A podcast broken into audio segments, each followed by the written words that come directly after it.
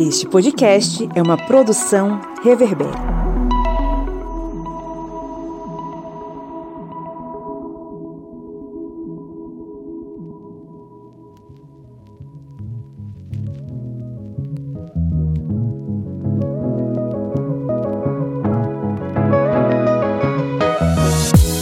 Ouvintes! Bem-vindos mais uma vez ao seu podcast sobre as ciências humanas, o podcast do historiante que a cada semana aqui está propondo para você reflexões interessantes e trazendo uma galera muito bacana para conversar com vocês, para trazer suas perspectivas. Hoje a gente recebe uma pessoa muito importante, um cara importante pra caramba. Ele escreveu nada mais nada menos que o livro Marighella, o guerrilheiro que incendiou o mundo, é o grande Mário Magalhães. Salve primo, como vai? Oi Lídia, oi Joyce, oi Kleber. É um prazer estar com vocês. Registrei no backstage, mas vamos registrar agora gravando. Para nós é uma enorme alegria recebê-lo aqui em nosso programete e acredito que tenhamos hoje um bate-papo muito interessante porque recebemos o Mário, né? Mário que é formado em jornalismo na Escola de Comunicação na UFRJ, trabalhou nos jornais Tribuna da Imprensa, O Globo, Estado de São Paulo e Folha de São Paulo, onde foi repórter especial, colunista e ombudsman. Recebeu cerca de 20 prêmios e menções honrosas no Brasil e no exterior, entre os quais o Every Human Has Right Media Awards e o e o prêmio Vladimir Herzog, o prêmio Dom Helder Câmara e o prêmio S de Jornalismo. Estamos aqui hoje para bater um papo sobre uma das suas obras mais importantes e uma obra que marca a história do Brasil, uma, uma biografia fantástica com uma escrita bastante envolvente, bastante interessante. É a biografia Marighella, o guerreiro que incendiou o mundo. Nada mais né, oportuno do que bater um papo sobre isso no mês de abril o mês de nascimento do Mário Magalhães e o mês onde aconteceu né, o golpe de 64 e o recrudescimento que passamos durante o período ditatorial na história do Brasil. E claro, nós temos aqui na nossa bancada, como sempre, o senhor Kleber Roberto. E aí, pessoal, beleza? A senhora Lídia Verônica. Oi, oi. E a senhora Joyce Oliveira. E aí, gente. Estamos aqui para bater esse papo maravilhoso e compreender um pouco mais sobre Marighella, esse guerrilheiro, né, que segundo Mário Magalhães incendiou o mundo e que muita gente fala sobre ele sem ter a mínima ideia de quem é e fala besteira e não deveria. Então hoje, você que está nos ouvindo agora,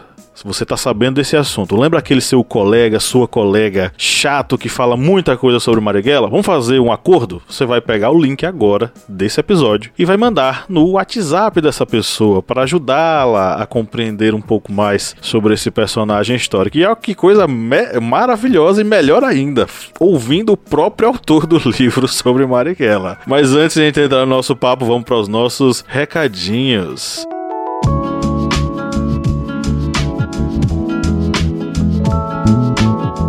Você que nos ouve, curte nossas vozes, a cada semana fica pensando com o coração aflito: Meu Deus, será que vai sair um episódio hoje? Será que eu vou ouvir as vozes daquela galera tão bacana? Sim, eu tô falando para você, José, você, Maria, você, Joana, você que mais? Pedro. Você, Enzo. Você, Enzo. Pois é, Enzo Valentina. é um dos nomes mais é, batizados de crianças nos últimos anos. Enzo, você, né? Valentina, você que nos ouve, curte nosso conteúdo, você pode ser um apoiador do historiante. Isso é fácil, é simples, é rápido de fazer, né, dona Joyce? Justamente. Você é só acessar o apoia.se barra historiante e aí você vai se tornar um dos nossos apoiadores, vai poder, por exemplo, acompanhar as nossas gravações junto com os nossos entrevistados, aqui ter acesso ao nosso backstage, além de participar do sorteio de livros com as nossas apoiadoras, vai ter acesso a conteúdos exclusivos e também a mini cursos. Olha que maravilha, que coisa isso boa. Aí. Tudo isso por quatro reais por mês, meu colega. Quatro reais por mês, que dá para comprar o que, Kleber? Quatro reais hoje na cotação do real que custa 0,72 dólares. Rapaz, quatro reais você consegue comprar é, uma rapadura de meio quilo.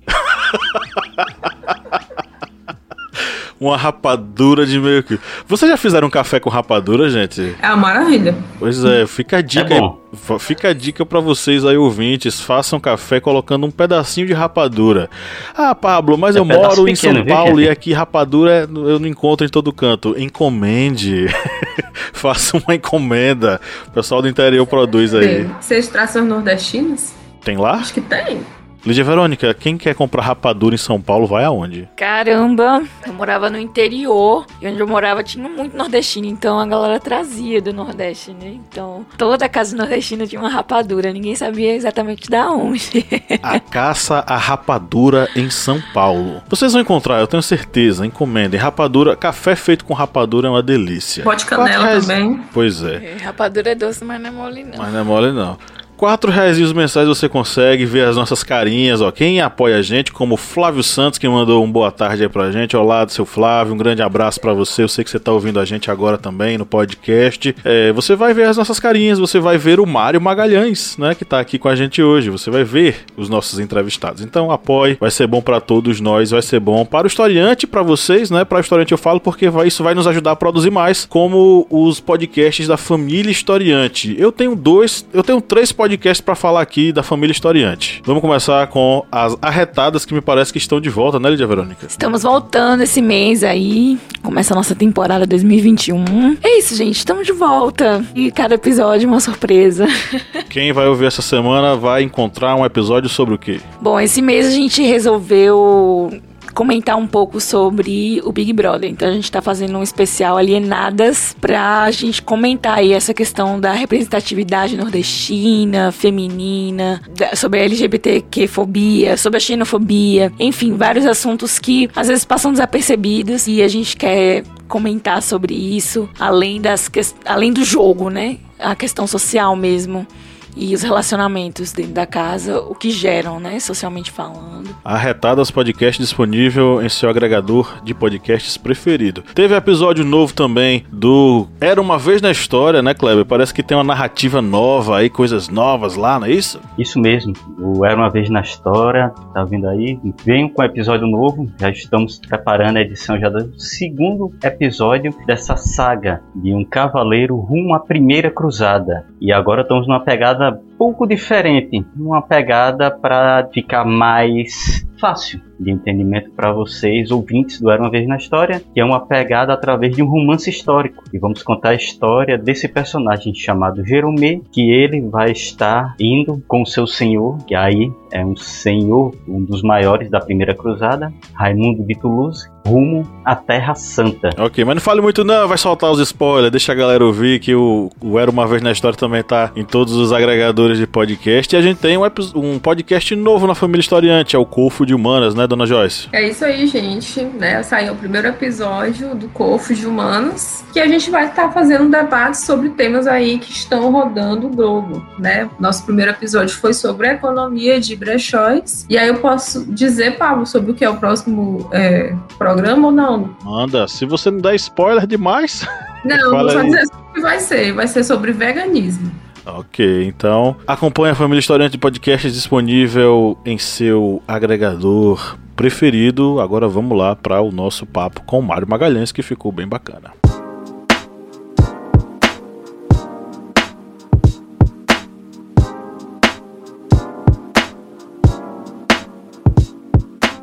Político, escritor, guerrilheiro, mestiço, baiano. Para mim, por muito tempo, Marighella foi um personagem de rodapé nos livros de história. E posso confessar sem medo das críticas que quase nada dele eu sabia até cinco anos atrás, quando li pela primeira vez o mini manual do guerrilheiro urbano, escrito por ele. Naquele 2016, as narrativas antidemocráticas tomavam uma dimensão ainda maior, seja pela queda da Dilma Rousseff, ela também uma guerrilheira durante o período ditatorial da presidência da República, seja pelo despertar do tal gigante que acordou vestindo camisa verde e amarela e sapatênis, carregando um pato de borracha nas mãos. Os anos seguintes se mostraram favoráveis a uma ideologia reacionária e conservadora em sua pior acepção. Dos discursos de ódio travestidos de crítica ao mimimi, chegamos à eleição de um agente que em tudo encarna o que há de mais rasteiro na política nacional, do baixo clero da Câmara dos Deputados. Eu não falarei o nome porque a gente não fala o nome de Voldemort, né? Nesse caldeirão fervilhante, li Marighella, o guerrilheiro que incendiou o mundo. Não apenas li, como professor de História Contemporânea em uma instituição de ensino superior, superior, eu pude debater com os meus alunos a trajetória desse personagem por entre os parágrafos dessa brilhante biografia. Hoje temos o prazer de receber o autor dessa obra para um papo sobre Marighella, mas também sobre esse Brasil que tá aí. E aí eu já lanço a primeira pergunta, Mário, para você. Como é que a gente pode compreender esse personagem Marighella dentro do contexto aí da, desse Brasil do século XX, por entre dois golpes, né? Estado Novo e ditadura de 64, e o que é que ele pode representar para a história do nosso país.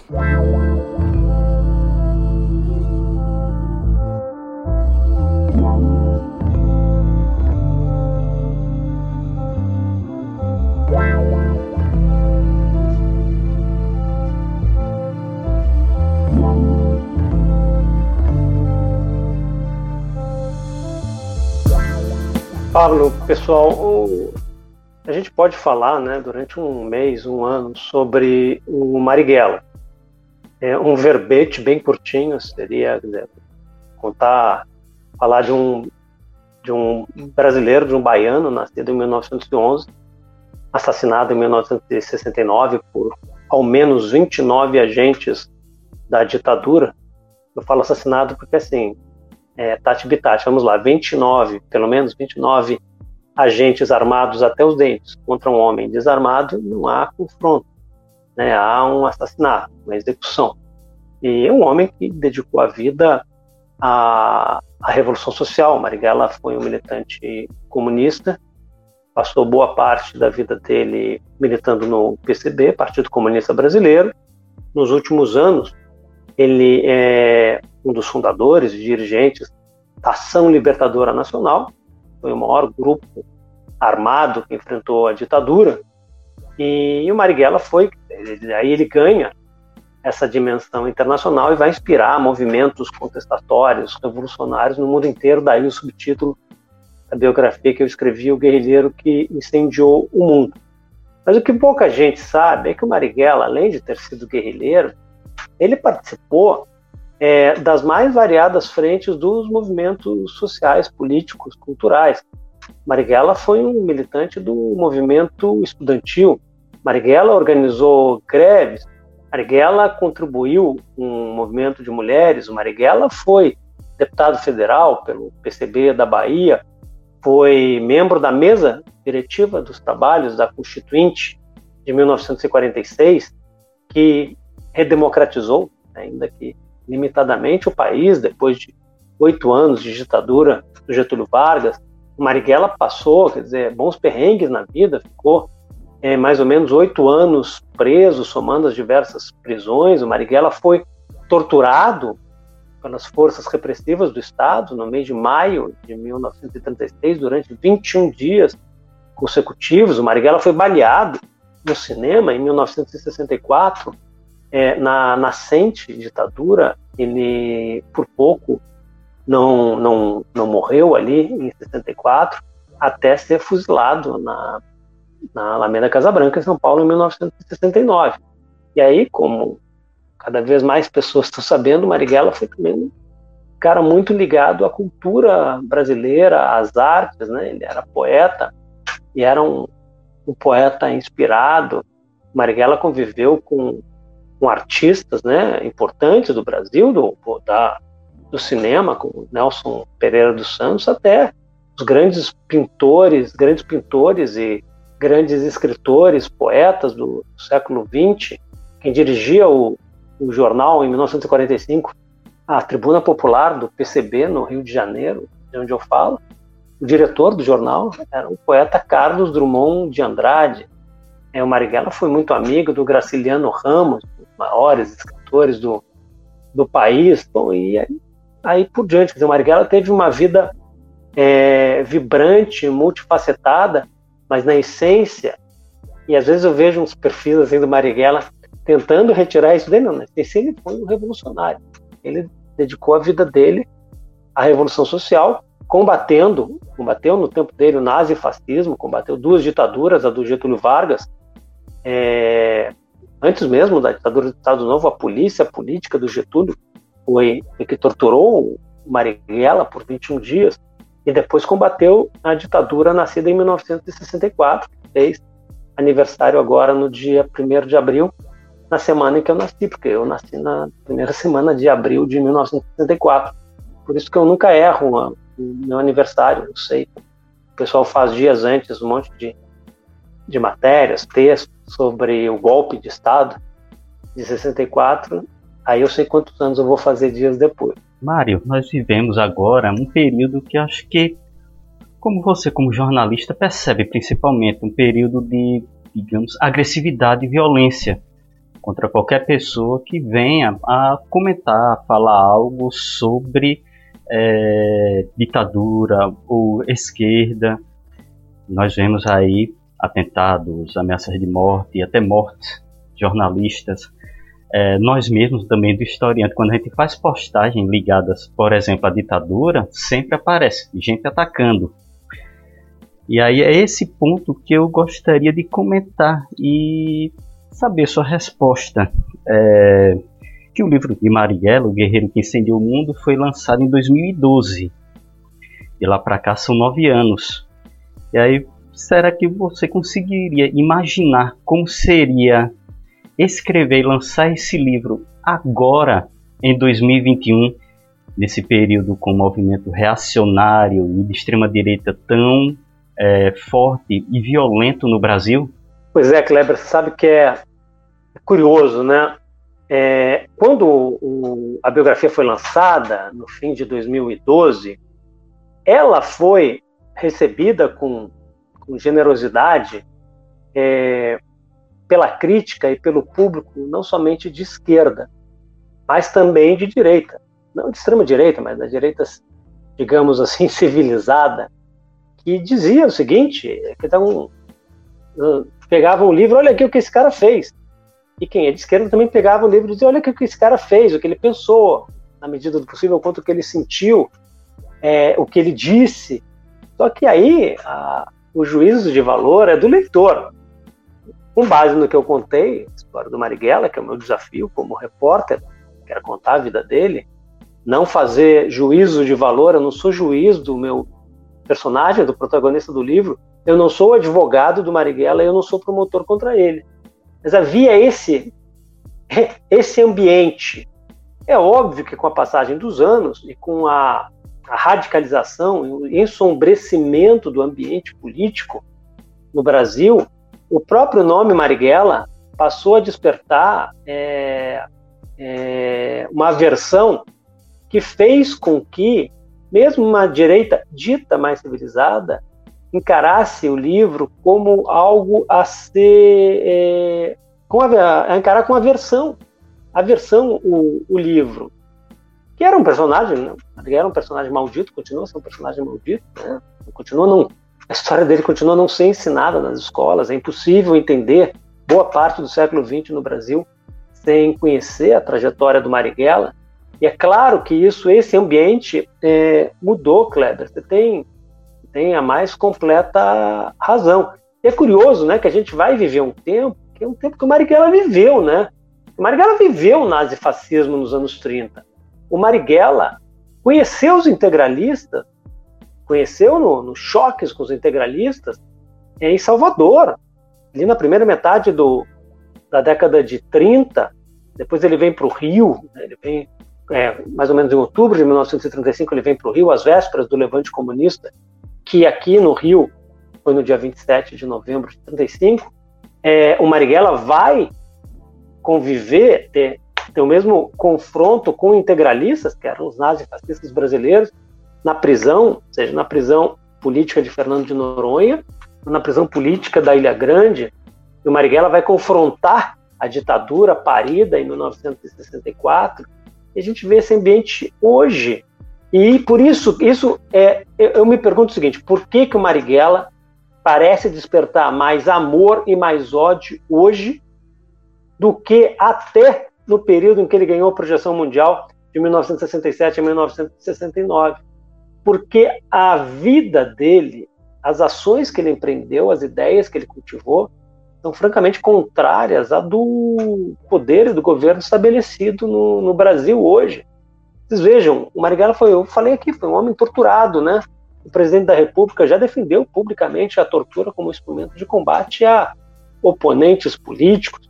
Marighella, como deputado constituinte em 1946, era deputado, digo, ele foi eleito como deputado e depois que a Constituinte era unicameral se desfez, ele foi para a Câmara dos Deputados, mas a, a Constituinte, como vocês são historiadores sabem, era unicameral, né? Deputados e senadores tinham o mesmo voto, né? Não, não havia uma, um voto qualitativo. Mas o Marighella, em 46, defendeu a introdução do 13º salário, que só virou lei em 62. Gente, nada cai do céu. Um país que tem uma das elites mais egoístas, cruéis e perversas do planeta, nada, nada cai do céu, tudo é luta. O, o vice-presidente da República, o general Mourão, ele, ele chamou na campanha eleitoral de 2018 o 13º de, de jabuticaba, uma coisa que só existiria no Brasil. O Marighella, ele confrontou a ditadura é, que foi de 64 até 85, ele foi assassinado em 69. Nós temos aí no governo um conjunto, um clube de viúvas, né, de nostálgicos da ditadura. É por isso, esse ambiente todo é, faz com que a recepção, a história do Marighella hoje, a, a resistência seja muito maior, pelo menos, de quem é, tem a cabeça né, é, obscurantista, é intolerante. Porque, como eu digo, ninguém precisa gostar do Marighella, é legítimo gostar ou não gostar do Marighella, mas é inacreditável, é inaceitável que se tente impedir o Brasil de conhecer a história de um protagonista das suas lutas, das lutas sociais do país na República. O, é um direito humano assegurado né, na Declaração Universal dos Direitos Humanos é, de 48, a liberdade de expressão, a liberdade de informação, o direito à informação, portanto, o direito dos povos de conhecerem a sua história. E é isso que tenta se impedir. É, a ditadura que tentou condenar o, o Marighella ao esquecimento, ela foi derrotada graças ao trabalho de muita gente, muita gente me antecedeu, mesmo ao contar a história do Marighella, para dar um exemplo, né? O, o, grande escritor, jornalista, professor, ex-deputado Emiliano José escreveu um, um, livro esplêndido sobre o Marighella, né? O inimigo público número um da ditadura. É, botaram, várias pessoas botaram alicerces para contar essa história, né? A qual eu é, mais tarde incluí o meu, o meu tijolinho. E Kleber, só para fechar, basta ver a, os ataques né, do, dos partidários do, do bolsonarismo, ou como preferiria é, o Pablo, os Comensais da Morte, né, contra o filme do Wagner Moura, que, que é um, baseado, no, baseado, baseado no meu livro, né? É, eu queria perguntar, inclusive, porque o filme sofreu, né, a censura política. E tá até agora sem, tem, sem, ser, sem o seu lançamento, né? Já ganhou premiação e tudo, né? Concorreu à premiação. E, e no Brasil a gente ainda não teve acesso a essa obra, né, do cinema. E aí a minha pergunta seria, essa, essa censura se estendeu ao autor da obra, né, da, que, que foi a... a base. Foi a base, né, do, do filme. E aí eu queria saber se se você também sofreu né, essa, essa perseguição política, até por parte dos, dos chamados bolsomínios, né, os militantes da internet, porque eu lembro que logo quando saiu a, a possível, né, possível ideia de se lançar do filme no Brasil, muita gente se levantou na internet para chamar o Marighella de terrorista. E, enfim, houve né, essa censura política e muita gente se posicionou também a favor de, de, desse não lançamento né, do filme. E aí eu queria saber se após a obra ou durante a pesquisa você sofreu algum tipo de perseguição ou censura ou recriminação, né, enfim, por colegas da classe. Lídia, é, é, o seguinte, o, a censura, quando eu sustento que houve censura, sim, contra o filme dirigido pelo Wagner Moura, é, não significa que baixaram uma portaria, fizeram uma coisa tipo estilo Crivella em 2019, mandar recolher livros da Bienal é, do livro do Rio de Janeiro, é, mas a União fez todo um esforço político e financeiro para tentar asfixiar o lançamento do, do filme e impedir. Durante um certo tempo, isso foi possível, mas houve uma decisão dos produtores do filme, incluindo o Wagner, de tentar é, fazer o lançamento mesmo sem ter acesso a recursos que já tinham sido aprovados para o lançamento do filme. Era liberação de recursos, é disso que se tratava, não significava mais aprovar. Aliás, deixa eu falar uma coisa, gente. A Lei Rouanet, que agora tem outro nome, ela tem uma série de imperfeições, uma série de problemas. O principal deles é que dá às empresas o direito de, com recursos indiretamente públicos, fazerem a, a política cultural que quiserem. Isso está errado, quer dizer, o Estado tem que ter uma autonomia maior e um espaço maior para distribuição de recursos. Mas, muito bem, é, é legítimo recorrer à lei Rouanet, isso, recursos públicos para a cultura, isso acontece no mundo inteiro. Só que para esclarecer uma coisa, o filme Marighella não teve um centavo da lei Rouanet, ao contrário do que esses semiletrados é, e nazifascistoides ficam dizendo nas redes sociais. Segundo, aproveitando o embalo dos nazis fascistoides. São tão burros, tão burros, que eles falam coisas do tipo: ah, o filme Marighella passou no Festival de Berlim, a estreia foi no Festival de Berlim no, no, no ano passado, em fevereiro, se a minha memória é, cambaleante não falha. Aí falaram: ah, foi no Festival de Berlim, não ganhou nenhum prêmio, é um filme de merda, não sei o quê. O filme, como foi plenamente divulgado, ele participou do Festival de Berlim, que é um dos três maiores festivais cinematográficos do mundo como hors concours, literalmente fora de concurso, é um lugar nobre, de destaque, é, de prestígio, em que os filmes são convidados para serem exibidos. Eles não podem concorrer. Se Marighella tivesse ganho algum prêmio no Festival de Berlim, seria a primeira vez na história de que é, é, em qualquer concurso de filme, de fantasias de carnaval, um participante hors concours ganharia um prêmio do concurso. Vai explicar isso para os caras, não, não, não conseguem entender.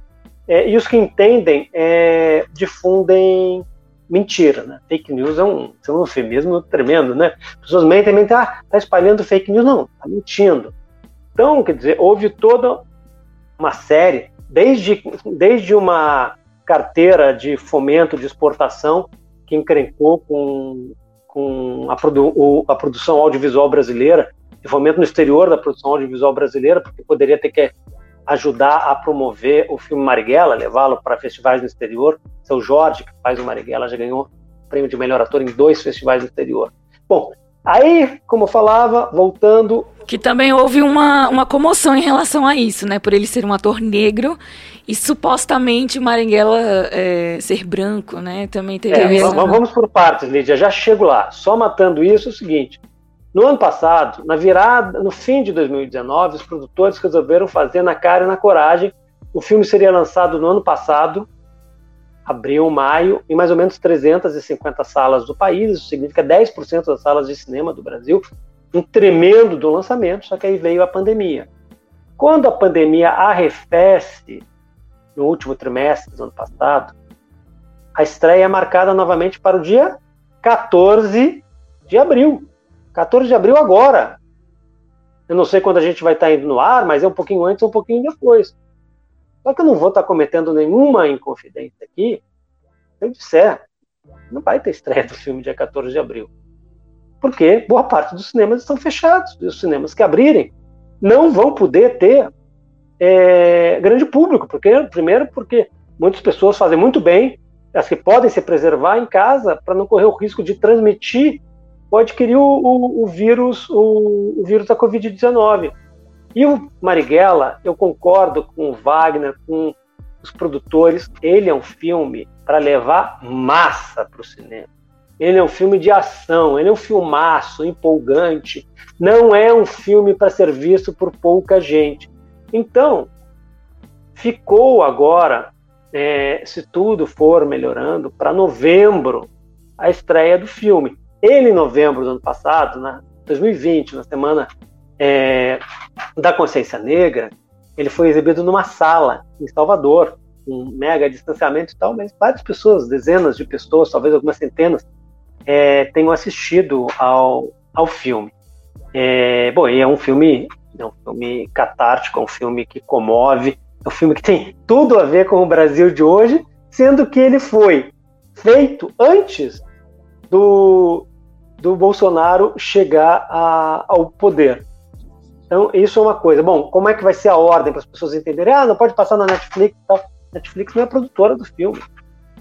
A, uma das produtoras do filme é a Globo Filmes, que entrou mais tarde. Os produtores são Wagner Moura e a O2 Filmes, que é a produtora do Fernando Meirelles, cineasta. Então, a ordem vai ser a seguinte: lançamento parrudo, pujante nos cinemas. Depois o filme vai para o streaming e depois é, vai passar. O plano era ainda esse ano chegar à TV Globo, vai passar como minissérie na Globo Nossa. o filme Marighella, né, dividido em capítulos. E aí vai chegar a milhões de pessoas. Gente, é, essa foi uma. Eu fiz um livro de ação, fundamentalmente de ação. O Wagner fez um filme de ação. Este não é um filme é, para. É, não é um filme acadêmico, digamos. É um filme de ação. É um filme para massa, é um baita, é um puta filme. É, Lídia, seu Jorge, parada é a seguinte: Marighella era filho de uma negra de pele escura, Dona Maria Rita, neta de africanos escravizados. O pai de Marighella era um italiano branco, imigrante, mecânico, operário. É, o Marighella era um negro de pele clara. O primeiro ator escolhido para interpretar o Marighella pelo Wagner foi o Mano Brown. E o Mano Brown estava ensaiando e estava mandando muito bem conta todo mundo que, que acompanhava os ensaios. Só que quem é fã dos Racionais vai se lembrar que no fim de 2018, é, no fim de 2017, o filme foi filmado de dezembro de 2017 a fevereiro de 2018, Bahia, Rio, São Paulo. É, o pessoal vai se lembrar que no fim daquele ano os Racionais deram um tempo. Então, antes de dar um tempo, eles tiveram uma agenda pesadíssima. E a agenda do Mano Brown acabou sendo incompatível com a agenda das filmagens e da preparação do elenco, né, ensaios e tal, para o filme. E aí houve a substituição, o Wagner chamou um baita de um ator, que é o seu Jorge, que está espetacular no filme. Quem viu é, Tropa de Elite 2, quem viu Cidade de Deus, sabe o que eu estou falando, né? Do seu Jorge como ator. Repetindo, já ganhou dois prêmios agora no exterior interpretando Marighella. E o seu Jorge é o seguinte, é um negro de pele escura, Marighella era um negro de pele clara. O seu Jorge é negro, Marighella era negro. A, a pele do seu Jorge é igualzinha a cor dela à pele da Dona Maria Rita, que é a mãe, a mãe do, do Marighella. O, ou seja, as coisas estão muito claras. Historicamente é isso. Marighella era um homem negro, seu Jorge é um homem negro. E isso, reparem que onde se concentra essa, esse lamento são em segmentos da cultura, da política, que nunca ergueram a voz contra a tradição racista de blackface que é botar ator branco para fazer papel de personagem negro. Isso sim é racismo. O seu Jorge tem nada a ver, mas obviamente é, este é um aspecto da história do Marighella. Querem tirar do Marighella a condição de homem negro, condição que ele sempre reivindicou. Marighella se dizia, conto no livro, né, dona, é, é, dona Ana é, Montenegro, militante comunista e poeta, perguntou uma vez para Marighella, mas Marighella, afinal, quem é você? Ele respondeu, Ana, eu sou um mulato baiano. E ele escreveu isso também. Talvez ele não usasse hoje a expressão mulato, que possivelmente ou prova provavelmente consideraria preconceituosa. Mas ele reivindicava a condição de homem negro. E nunca os inimigos do Marighella duvidaram da condição dele de negro. Inimigos ou segmentos sociais racistas. Rapidinho aqui, para não tomar tanto tempo. Marighella era criança, Dona Maria Rita e seu Augusto tiveram oito filhos. Nenhum nasceu branco igual o seu Augusto. A vizinhança dizia o quê? Uma frase racista, extremamente racista, que Dona Maria Rita tinha barriga suja. Porque os oito filhos eram negros. Quem me contou isso foi dos oito irmãos, a última viva que eu entrevistei, Dona Tereza Marighella, morava aqui no bairro da Penha, no Rio de Janeiro. Marighella, gente, era deputado quando um do, dono ex-nazista, dono do jornal Imparcial, que apoiou o Terceiro Reich em Salvador, na década de 30, o deputado Altamirando Requião, é, numa discussão lá sobre uma mordomia, o cara tinha levado um carro da Câmara de navio para desfilar nas ruas de Salvador. Marighella foi pro pau, pro embate, e o cara falou: não dou a parte, não dou a palavra para homens de cor. Isso, gente, é, essa é a, a história do Marighella, tem vários outros exemplos, o livro está cheio deles. Os inimigos do Marighella nunca tiveram dúvida, um deles, que do comunismo foi para a polícia política, num livro de memória se refere a ele como Negroide de Marighella. Então, uhum. é, é isso.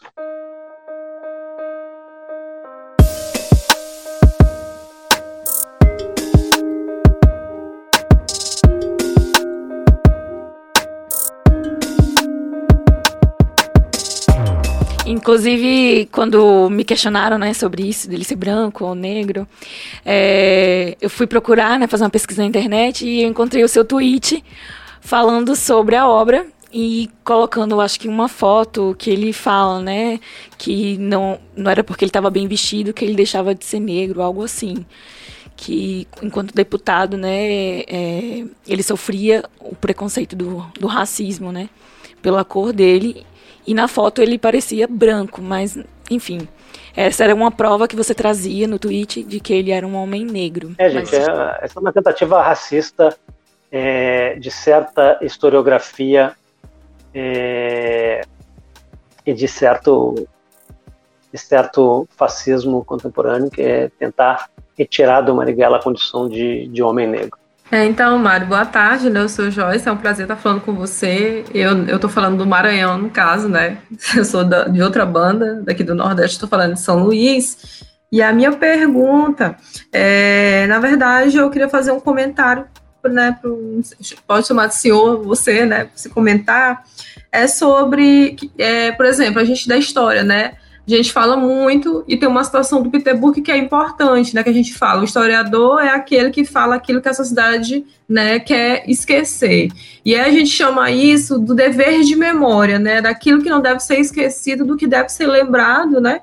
Para criar consciência histórica para que isso não se repita. E aí, levando em consideração né, o que a gente tem passado aqui no país é, desde 2000 e 2016 especificamente, que é, acho que é um, um, dos pontos principais, né? Pensando a função do jornalista, da ética dentro do jornalismo, né?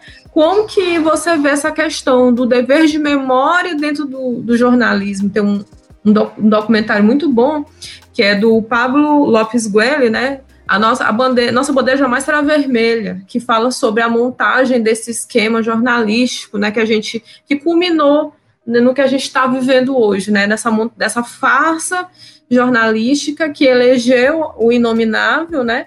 E que nos colocou nessa situação, né? Qual é o papel do jornalista dentro desse, desse dessa questão da ética, da objetividade, né? E como que você trabalha isso, né? No, na, na, maneira dos seus escritos, na sua atuação como jornalista ou como escritor de biografias. Joyce, é o seguinte, eu sou um, um repórter eu não sou, eu não tenho vocação, nem formação, nem talento de historiador, de cientista social ou cientista político. Leio as pencas. Basta ver a bibliografia da biografia Marighella uhum. para ver como eles são, são trabalhos fundamentais né, para contar a história que eu contei. Eu sou um contador de histórias, um contador da história, um repórter e sobre jornalismo a gente pode discutir muito, né? O jornalismo é uma atividade social que consiste basicamente em, em difundir informações. É, é um empreendimento, é, é um, um serviço público, mesmo quando empreendido em caráter privado. É, a objetividade ela vai ser sempre relativa, porque não existe objetividade quimicamente pura. Imagina, é, vamos baixar assim, é, a gente vai ver um, um jogo de futebol, é, não existe objetividade se você, tá, você torce para um time ou outro. Qual é a objetividade é, possível se você chega e se depara numa delegacia com alguém sendo torturado? Obviamente que os seus valores em relação à tortura é que vão determinar em muito o tipo de relato que você vai fazer. O relato vai ser sempre subjetivo. O que não significa que, em boa parte das vezes, a objetividade, a busca da objetividade não seja um triunfo, é, um trunfo, não seja um trunfo jornalístico. Eu, por exemplo, tenho cada vez menos paciência para quem quer dizer o que eu tenho que pensar, para quem quer fazer cabeça, sabe? Eu sou um repórter, eu gosto de contar histórias. Só que como ser objetivo quando você conta uma história do mais fraco contra o mais forte? a isenção, no caso, para outra falácia jornalística, significa se ajudar o mais forte. Né? Ah, eu sou isento, isento. Tem valores que, desde que a gente nasce, valores que presidem as nossas ideias, nossos sentimentos. E se quem se diz, ah, eu sou isento, na verdade, está endossando o poder, as coisas como elas são. Então, eu não sei, também aí em São Luís, em 2019, um lançamento aí muito legal, é um livro chamado Sobre Lutas e Lágrimas, uma biografia de 2018, em que eu trato muito dessas questões jornalísticas e de como o jornalismo contribuiu para o desenlace da o desenlace eleitoral de 2018, né, com a vitória do Bolsonaro nas urnas, é, sobretudo com numa das coberturas mais infelizes da história do jornalismo brasileiro, que é a cobertura da Operação Lava Jato, quando na verdade se desnaturou o jornalismo, né, ele se transmutou em propaganda. Uma coisa é jornalismo, outra coisa é propaganda. E o que fiz ali foi propaganda de uma operação política de direita, ou extrema-direita, que foi determinante para que o Bolsonaro vencesse a eleição. Eu trato, obviamente, nesse livro de várias, várias questões relativas, vários motivos da vitória do Bolsonaro, só que é um, é um principal. Como mostravam a última pesquisa da Datafolha, o nome do Lula nas na, nas cédulas, na, na, nos questionários mostrados aos entrevistados, no fim de agosto, o Lula preso, ele estava disparando sobre Bolsonaro para ganhar no primeiro turno e aumentando muito a diferença dele no segundo turno. É, o que fez foi que impediu o Lula de concorrer e o jornalismo brasileiro teve um, um papel né, importante nisso. E, obviamente, quem lê também o, quem lê a biografia Marighella vai se dar conta de como a imprensa brasileira, é, em momentos decisivos, bom, ela teve esse papel social, essa função social virtuosa do jornalismo, né, de informar, é, como ela foi subvertida várias vezes né, apoiar golpes de Estado, para apoiar os mais fortes contra os mais fracos. E eu, na apuração do Marighella, é, pô, eu tenho uma sorte, sorte bom, também vi, né? Porque às vezes a, os tesouros passam na nossa frente e a gente não vê.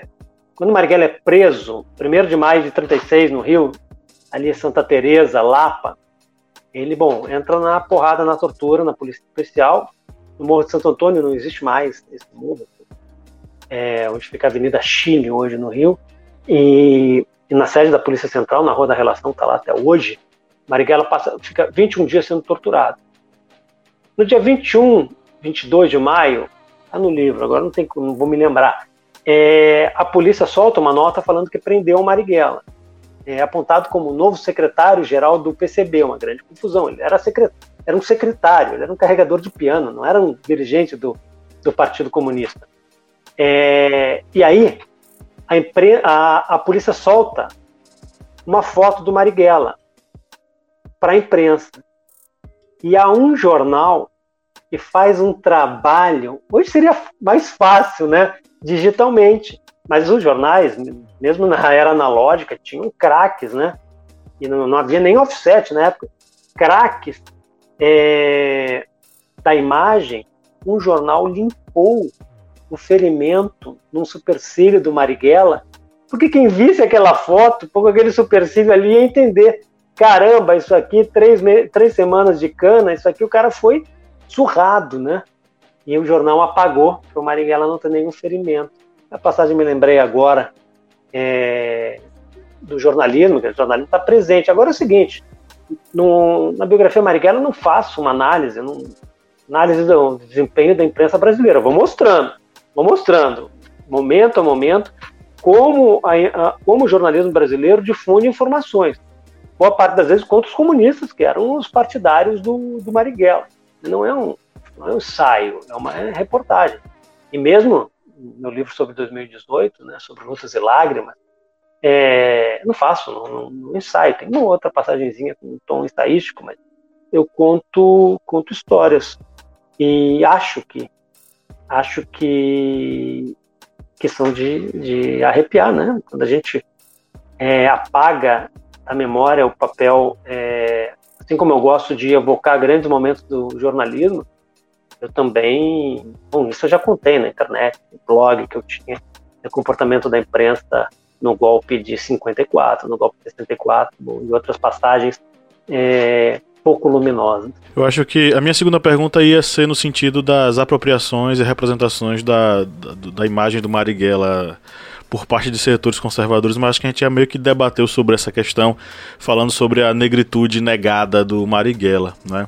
Eu queria fazer uma outra pergunta, então, é, no seguinte aspecto: diante das pesquisas que você empreendeu, né, dentro da biografia, é, como é que você identifica a prática guerrilheira do Marighella? Né? Como é que ele identificava essa prática guerrilheira e qual a influência que ele acabou gerando naquele momento dos guerrilheiros e da formação da resistência diante da, da ditadura? É, a gente sabe que você fez uma pesquisa documental bastante profunda e os resultados estão aqui colocados no livro, mas eu queria que você me desse essa perspectiva. Como é que ele enxergava essa, essa guerrilha e como é que o fazer guerrilheiro dele acabou influenciando a resistência do, no período ditatorial? Curioso, né, Pablo, que o Marighella considerava como alguns teóricos a cidade, é, o cemitério do guerrilheiro, ou seja, o projeto dela, dele era de guerrilha rural, no campo, mas ele acabou se tornando mundialmente conhecido pelo mini manual do guerrilheiro urbano. E é curioso, é um manual que é estudado na Academia Militar em Beijing, é, na China, é estudado em Langley, Estados Unidos, sede da CIA, e há historiadores militares de todo mundo que tentam ver no mini manual do guerrilheiro urbano uma influência maior do Clausewitz, é, do Sun Tzu ou do Ho Chi Minh, e, na verdade, tem um capítulo exclusivo para o mini manual do guerrilheiro urbano, no livro. É, ele é uma compilação pragmática e sistemática das experiências da ação libertadora nacional em suas ações armadas. Então, desde como se faz um assalto, desde como se arruma um carro, se rouba ou furta um carro, é, mini manual do guerrilheiro urbano quem conhece a história da Helene, e eu, bom, e aí eu vou dando. No livro conto em pormenores, né?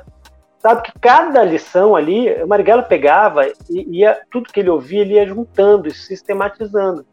Então, há coisas assim, por exemplo, mini manual do guerreiro urbano, cuidado, a gente tem umas versões aí que são traduções de tradução feita é, do mini manual. Eu, eu, a minha referência foi o primeiro mini manual que o manual é de junho e julho de 69, datilografado.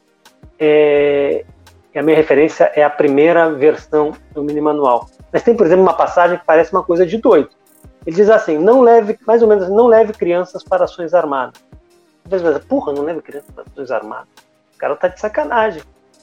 Não, houve um caso de militante, nem gênero estou definindo, da LN, que levou uma criança ação armada por causa de circunstâncias dramáticas e houve um, foi uma experiência dramática é, quase trágica. Então, isso é um mini manual de um homem que estava se preparando, né, ao ser assassinado em 4 de novembro de 69, para ir para o campo. Dias depois ele ia para o campo.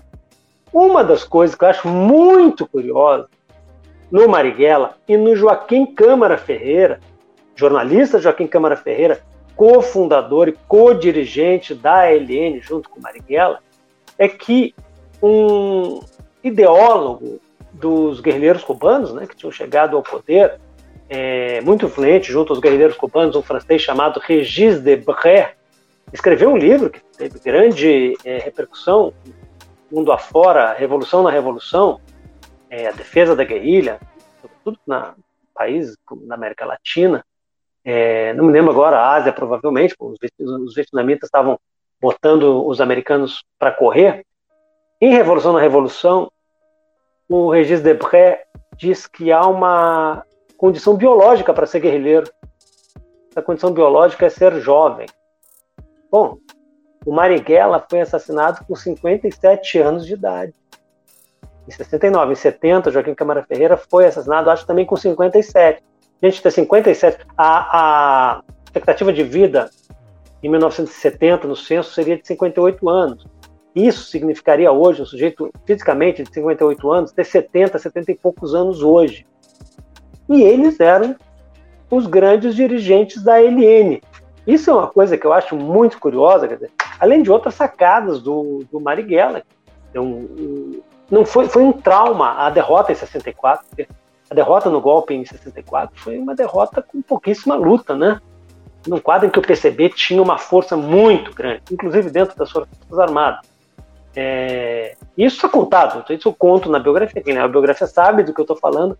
E ao escrever o capítulo do dia do golpe, das horas decisivas do golpe, o capítulo se chama Os aviões ficaram no chão. Bom, a principal autoridade da aeronáutica no Rio era um militante do PCB e se recusou a dar ordem para os aviões bombardearem determinados pontos. É, eu tentei escrever, dar no texto, na narrativa, a impressão que me deu o que foram a, a, impressão que me deram as andanças do Marighella no Rio de Janeiro naqueles dias, 1 de abril, 31 de março, 2 de abril, e desespero de quem queria lutar, de quem queria resistir, mas não tinha instrumento, porque ele não, ele era um membro da direção do PCB, mas era da ala mais à esquerda que estava com poder muito reduzido, logo sairia do partido. Em 67 deixaria o PCB. E aquilo foi desesperador, foi marcante para ele. E aí, bom, pelo tamanho do Brasil e pelas ações espetaculares né, que a, a LN é, desenvolveu, assaltando banco, assaltando trem, é, sequestrando com outra organização, é, a dissidência comunista da Guanabara, sequestrando embaixador americano, e várias e várias outras ações, isso, o Marighella ganhou uma, um, uma projeção enorme a ponto de, em novembro de 1968, ser declarado formalmente pelo ministro da Justiça da ditadura, um tipo sinistro chamado Gaminha, é, foi declarado no quartel do segundo exército em São Paulo, Marighella foi declarado inimigo público número um.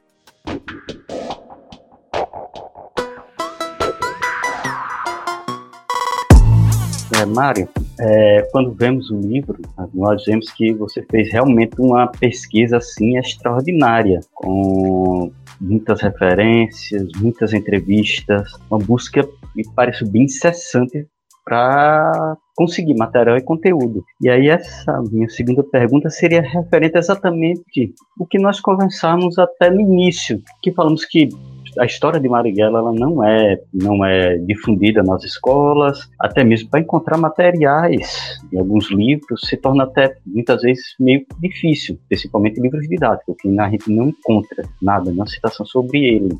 Então a minha pergunta seria referente a exatamente isso. Ah, se você encontrou alguma dificuldade em pesquisar Marighella aqui no Brasil, nas fontes aqui no nosso país? Kleber, aqui sobretudo, mas no mundo inteiro.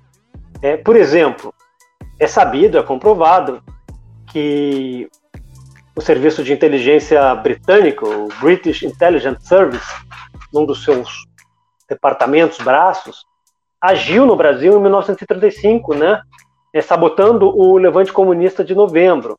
Esse agente era um alemão chamado Johnny Le Graaf, foi enviado, foi um dos enviados da Internacional, Internacional Comunista para fazer uma revolução no Brasil, e era o responsável por explosivos, e o que era para explodir não explodia, e ele entregou muita gente, muitos planos para a polícia do Getúlio Vargas, o chefe de polícia era o Filinto Miller, um homem condecorado é, pelo Mussolini, pelo Hitler, né, um nazista.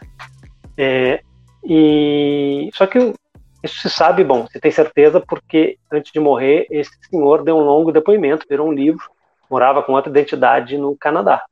Mas até hoje os ingleses não liberaram os documentos. Nos Estados Unidos eu encontrei muita coisa, mas eu mostro que é um homem vinculado à CIA, a inteligência americana, que é o motorista do Marighella em 1969, numa viagem ao Brasil Central, não foi na documentação americana, documentação daqui é, da ditadura. Então, as dificuldades são, são imensas. Kleber, é o seguinte, o Marighella, para mim, são duas as grandes dificuldades para contar, as maiores, os maiores obstáculos que eu tive para contar a vida dele. Um é um empenho de certa historiografia. Quando eu falo certa historiografia, eu estou falando um esforço que a ditadura fez para pagar Marighella, né, para eliminar o Marighella da história. E, por outro lado, o Marighella foi um homem que, durante boa parte da idade adulta, tentou não deixar rastro. Não porque ele fosse um paranoico, ele sabia que se ele desse mole, ele seria preso, ele seria torturado, seria baleado, seria morto. Isso aconteceu na vida do Marighella.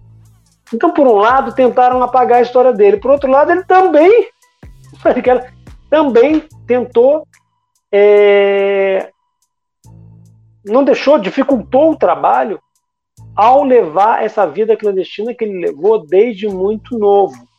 Então, essa combinação tornou tudo muito difícil. E é óbvio que com veteranos da ditadura é, roubando arquivos públicos, os arquivos da ditadura, patrimônio nacional, né, da memória nacional, roubando, é, sumindo com documentos, é, dificultaram enormemente. Aí a gente tem uma ação do Estado, né, é, tentando tentando impedir que a história do Brasil seja contada, né?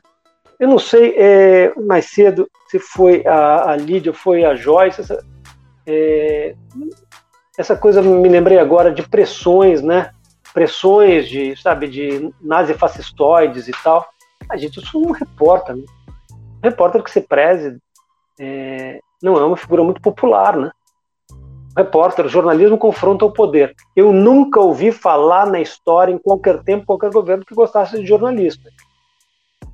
O problema é que há poderes que sabem conviver civilizadamente com o jornalismo, e outros não, que tentam a eliminação, buscam o extermínio né, da atividade jornalística ou mesmo, fisicamente, de, de jornalista.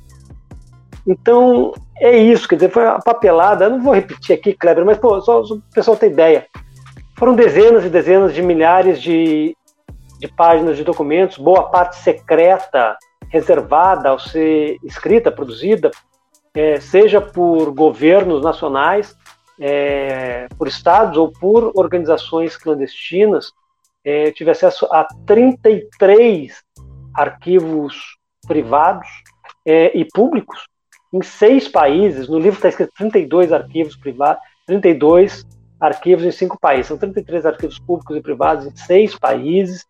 É uma, eu trabalho com uma bibliografia de mais ou menos 600 livros e, e é curioso, né? Isso não foi o que me deu mais trabalho, não. O meu trabalho foi escrever, porque apurações monumentais para narrativa literária, mesmo narrativa literária, como eu me refiro, que eu faço, de não ficção, é, quando você tem muita informação acumulada, existe uma tentação de querer contar tudo. Você quer contar tudo, você não conta nada. Então, quer dizer, eu escrevo um livro tentando com os ingredientes clássicos da literatura: né? tensão, medo, amor, ódio, esperança, frustração, choro, risada, mas nada, nada é inventado. Até um espirro tem fonte. O livro, ao final, tem 2.560 notas sobre fontes. Um exemplo que sempre me ocorre, assim, que é, eu costumo repetir é o seguinte: no, no prólogo, Marighella leva um tiro no cinema e o sangue escorre da boca dele, na, da, do, escorre na boca dele, e ele sente um gosto adocicado. Como é que eu vou saber que o Marighella sentiu um gosto adocicado, gente? Você não tem fonte. Um, o leitor está absolutamente livre para pensar. Pô, esse cara está cascateando, isso aqui é um romance, não é uma biografia de não ficção. E aí eu brinco eu também. A minha mãe... sobre isso também. Não, não, eu brinco, né? Só se eu recorresse à minha mãe. Minha mãe é, mãe é espírita, kardecista, né? Minha mãe é gaúcha. O Rio Grande do Sul acho que tem a maior concentração kardecista do país. E ele é uma cidade muito negra, né? Ela mora em Pelotas, né? O negro também tem uma grande, grande quantidade de, de templos, terreiros do, de religiões de matriz africana. É que não tive acesso ao Marighella, então tem que ter a fonte. Se não tiver a fonte. Bom, o Marighella é. Ah, o Marighella, então vamos lá, gente. Dia 18 de abril de 1945, é, como sabem, os, os, estudiosos do período, foi o dia da anistia, decretada pelo Getúlio Vargas. Não foi o presente dele, do ditador, e sim uma conquista contra o Getúlio. É, ele tem o último almoço na cadeia, na, na prisão ali na rua Frei Caneca, no Rio. Hoje é um, é um, é um conjunto Minha Casa Minha Vida, é, no lugar onde funcionava essa, essa célebre prisão. Ele almoça pela primeira vez, ele está com Luiz Carlos Prestes, que era ídolo dele, então, almoça com Prestes, com o grande comunista pernambucano Gregório Bezerra, mais uma ou duas pessoas, aí eu conto. Ah, ele comeu peixe, mas isso, isso e isso. Arroz, feijão e peixe. Era, acho que é isso, isso, feijão e peixe.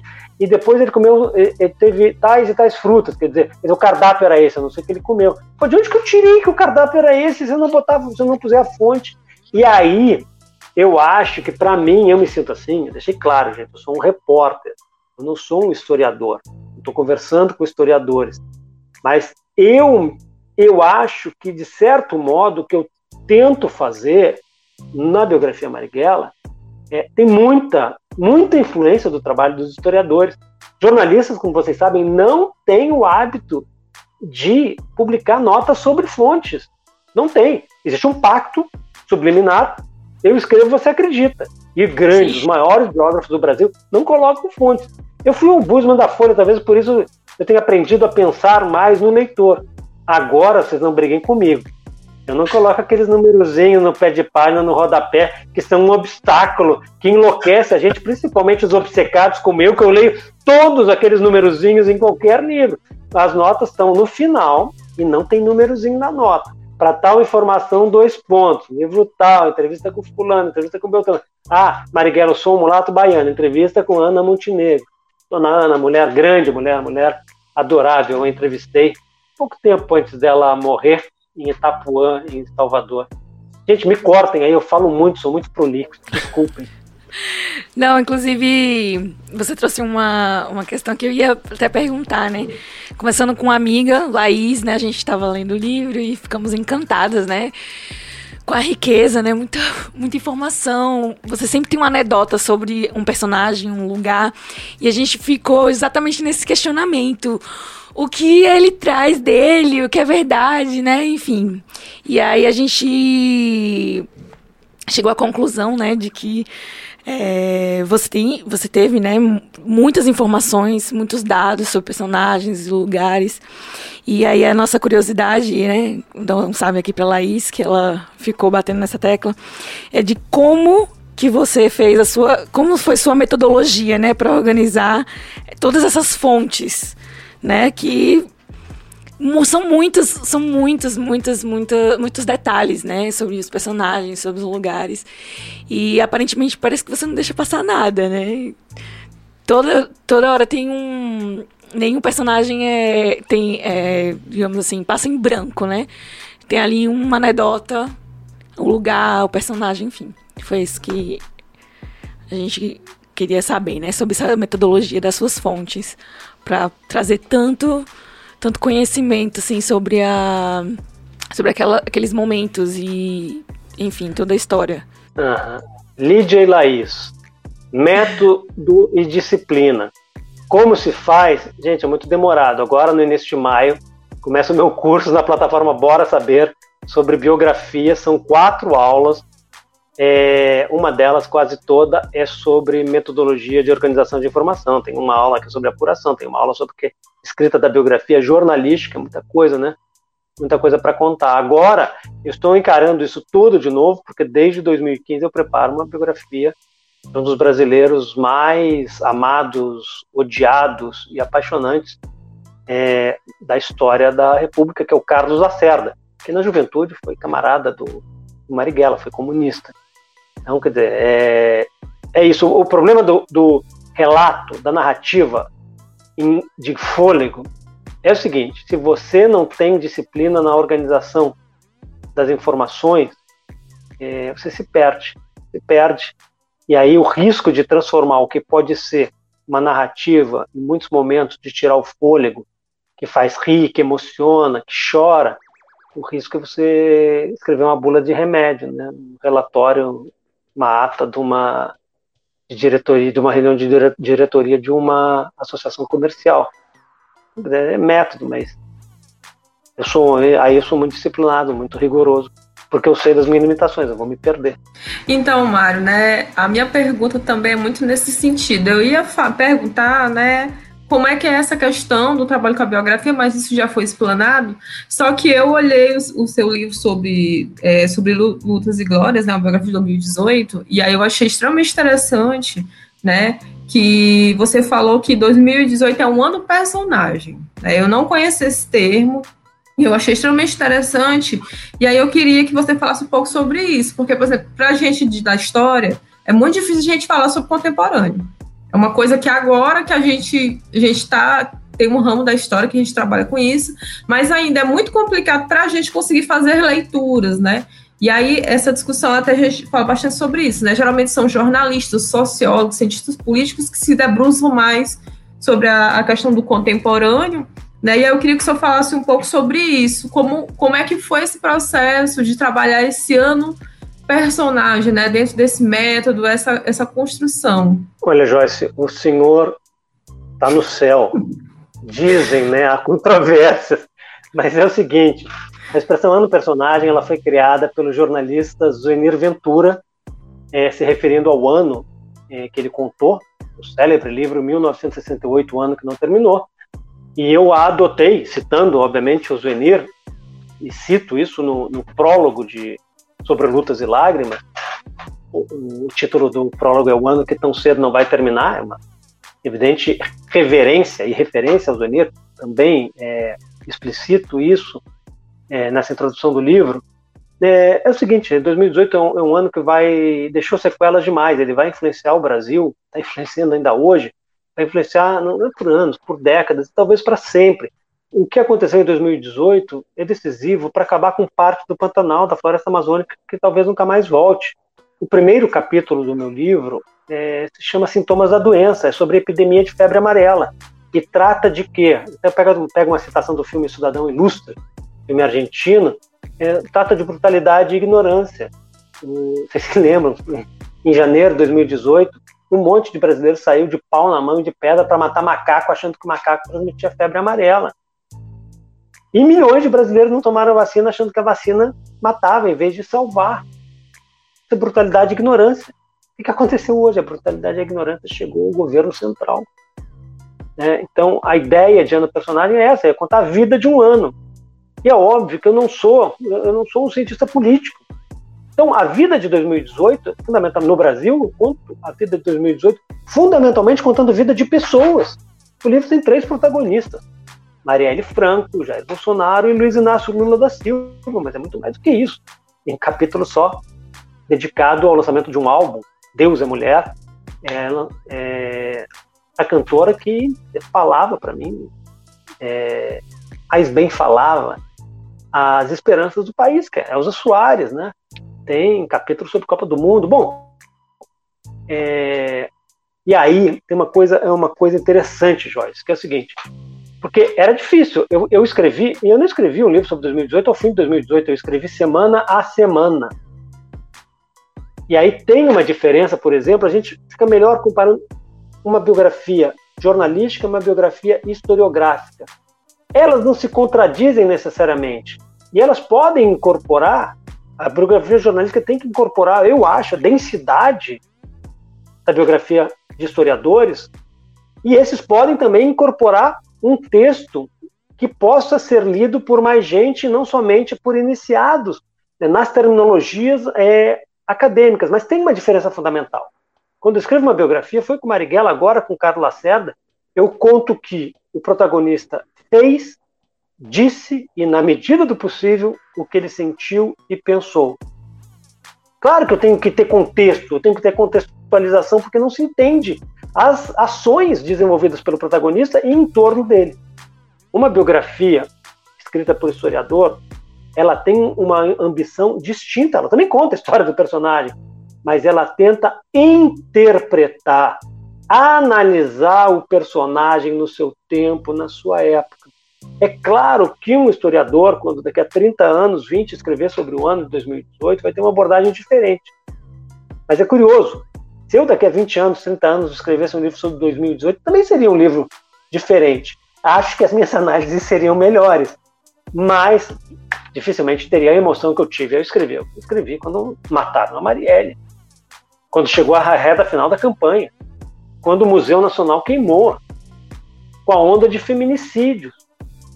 E aí é uma no calor né? O do momento, do... né? Não, calor dos acontecimentos. O livro do Zuenir, o Zuenir escreveu 20 anos depois. Eu escrevi quando os eventos aconteciam. Se ganha e se perde. Mas, de qualquer maneira, é, é diferente, é, Joyce, dizer, a, a ambição do historiador e a ambição do jornalista, as ambições são distintas, né? E se complementam, né? Como reiterando, basta ver a bibliografia do, da biografia Marighella, a quantidade monumental de trabalhos de historiadores a quem até hoje eu recorro, né? Inclusive falo, né? No, nos agradecimentos, né? eu falo a todo mundo que contou a história do Marighella antes de mim e ao historiador o Edson Teixeira Júnior, né? Que na hora que eu ficava em dúvida é, sobre alguma coisa da história da Helene, ah, eu ligava para o Edson, escrevia para o Edson para ele me salvar sabia mais do que eu, sabe mais do que eu. Sem dúvida. É, inclusive, essa coisa sobre as biografias. É, dentro da academia, os historiadores têm um preconceito muito grande com textos escritos por jornalistas. Muito grande mesmo. Obviamente que muitas vezes eles usam o, argumento do ah, mas foi escrito o guia politicamente incorreto do Leandro Narnock, ele, ele é uma grande né, falácia e tudo que é escrito lá é uma grande bobagem. De fato. Mas aí geralmente eu, eu rebato dizendo o seguinte, certo? Mas você está citando um mau exemplo. Vamos citar um bom exemplo? Vamos citar Mário Magalhães, por exemplo, com a biografia do Marighella? Porque a gente tem duas perspectivas completamente distintas sobre essa questão da escrita jornalística dentro da, da perspectiva histórica. É, e sim, com certeza, o, a biografia do Marighella, o seu, seu livro, ele se complementa com os trabalhos históricos desenvolvidos. Geralmente em história a gente pega um recorte e em cima dele a gente constrói a nossa narrativa e as nossas análises. Dificilmente você vai ter um, um trabalho de longa duração sendo desenvolvido em teses e dissertações. É, então, falta muito da nossa de, de, uma, de uma certa escrita mais acessível nossa para além dos conceitos históricos que possa atingir o grande público. Essa é a, é a grande questão.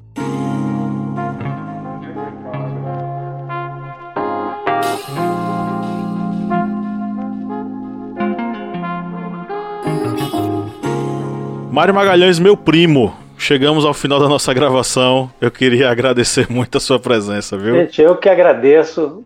Um enorme prazer. Quem tiver alguma informação útil sobre a história de Carlos Frederico Werneck de Lacerda, pode mandar, eu vou ficar muito grato.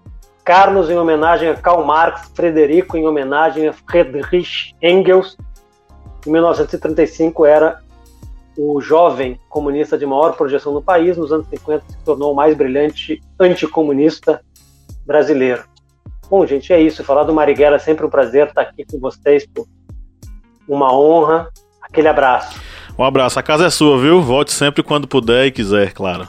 Um abraço. Obrigada. Valeu, tchau, tchau, gente. Ah, obrigada. Tchau, tchau. Então é isso. Chegamos ao final do nosso episódio. Foi muito bom estar com todos vocês. Foi muito bom ter batido esse papo com o Mário Magalhães. E no 3, vamos dar o nosso tchau coletivo. Um, dois, três. Tchau, tchau gente.